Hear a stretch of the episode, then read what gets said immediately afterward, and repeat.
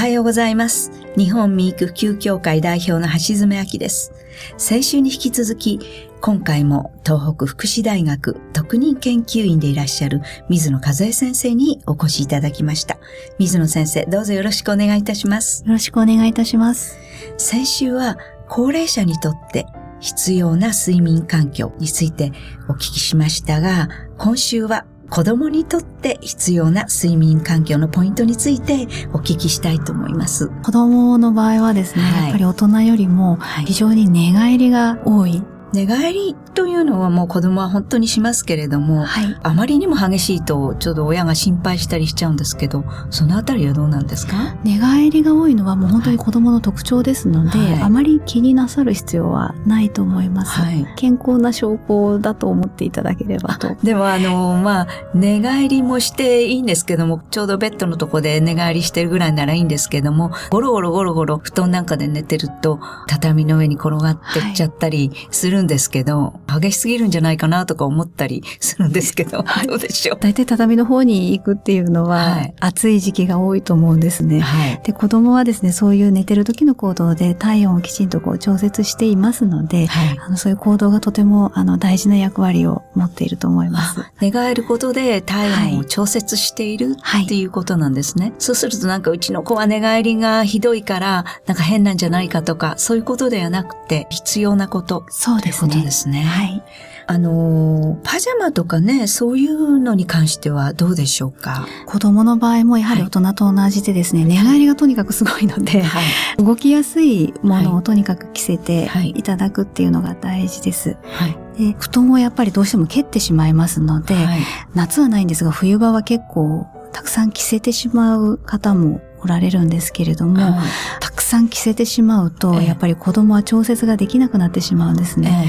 で、実際調査などしますと、はい冬でも寝てる時に汗をかいてるお子さん結構いらっしゃるんです。はい。ですので、着るものはですね、ええやっぱり大人と同じで、はい着せすぎないっていうことが、冬場でも非常に大事です。そうですか。着るものはちょっと軽くしていただいて、はいあの、布団はまあ普通にかけていただいて、はい。あの、蹴る時っていうのは多分、そういう調節をやっぱりお子さんしてるので、はい。そこまで神経質になって気にする必要はないと思います。どうしてもあの気にかかるようでしたら、はいお母さん気になった時に、はい気づいた時にはいちょっとかけてあげる程度ではい十分だと思います。結構子供は強いですからね、そんなにすぐ風邪をひいちゃうということも、それ自体ではないと思いますね。そうですね。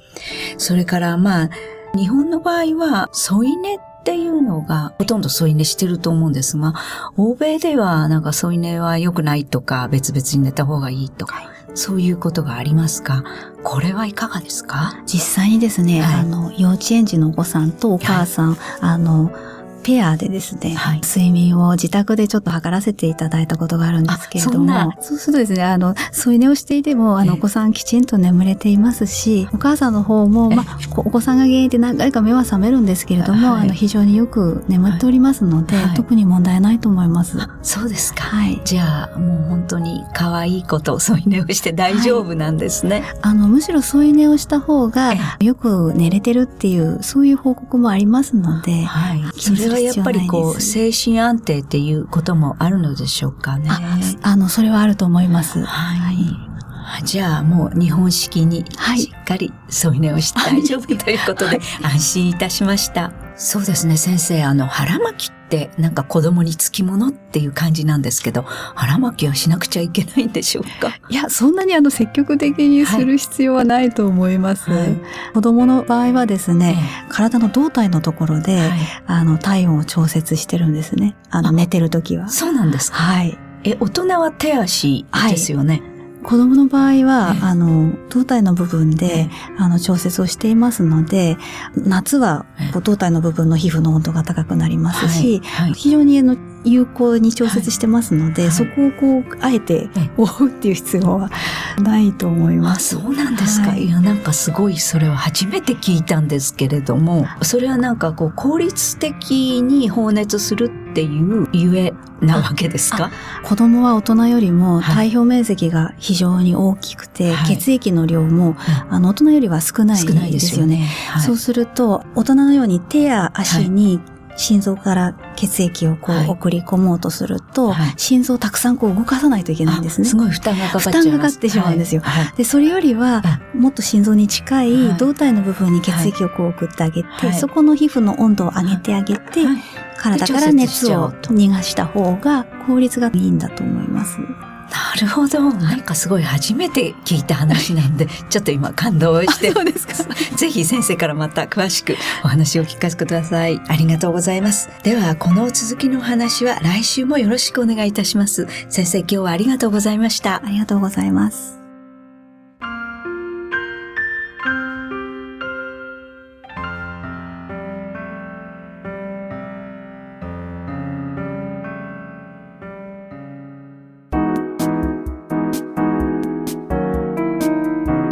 ここでパシーマファンクラブのコーナーです。このコーナーではキルトケットのパシーマをご愛用の方からのお便りをご紹介します。ほーっとため息が出る感じがします。肌触り感がバッチリです。ほんわか温かいぬくもりを感じます。毎日ぐっすりです。お便りありがとうございます。パシーマの社長、架橋さんからは、昔、ザ・ピーナッツの歌にあったような、ホッとする安らぎのパシーマです。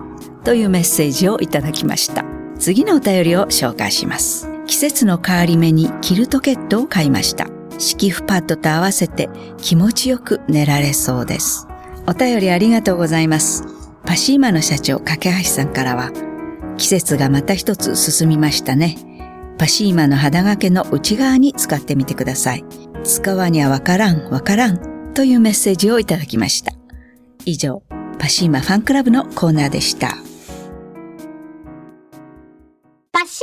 免疫力は深い眠りから。くるまれて眠るとすっごく優しい肌触りで気軽に洗えて清潔だし使ってみたらわかるから。抜群の吸水性と肌触りガーゼと脱脂綿のキルトケットパシーマ詳しくはフリーダイヤル0120-28-8410 0120-28-8410